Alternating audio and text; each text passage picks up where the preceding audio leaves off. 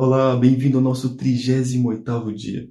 No dia de hoje eu quero te convidar a refletir sobre a grandiosidade de Deus. Pensa comigo, Deus criou o universo, Ele organizou todo o universo e fez com que as coisas pudessem funcionar bem. Imagine, Deus organizou as estrelas, Deus organizou os planetas, Deus organizou a, a biodiversidade existente no nosso planeta. Deus organizou tantas coisas, Deus criou tudo que nós vemos e aquilo que nós também nem conseguimos ver. Deus é grandioso, Deus é todo-poderoso. Se Deus é assim tão poderoso, como de facto é, então por que não confiar em Deus para soluções das nossas vidas, para situações e questões que surgem nas nossas vidas? Essas questões são tão pequenininhas em relação ao grandioso poder de Deus.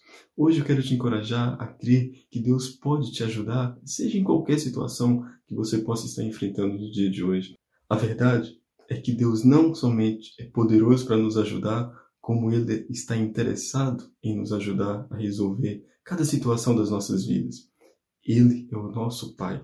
Quando nós recebemos Jesus em nossas vidas, Deus se tornou o nosso Pai. Ele é interessado em nos ajudar. Ele é interessado em cada situação das nossas vidas. Tudo aquilo que acontece conosco, muitas vezes, Pode parecer que é algo negativo no presente, mas Deus é poderoso para transformar em algo positivo para nos beneficiar no futuro. É muito importante, portanto, eu e você confiarmos em Deus, termos a nossa fé firmada em Deus, crendo que Ele está no controle do universo, mas que Ele também pode estar no controle da nossa vida, das situações que estão à nossa volta, de forma que tudo possa cooperar juntamente para o nosso bem.